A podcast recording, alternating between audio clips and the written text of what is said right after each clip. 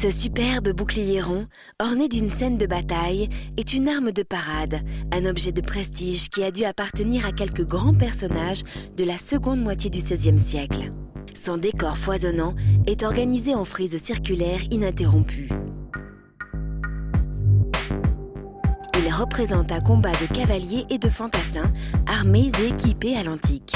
Notez la finesse du travail ciselé et gravé, détail des visages contractés par l'effort, ornementation des armures anatomiques des combattants, celle de leurs boucliers et de leurs casques, sans oublier les harnachements des chevaux.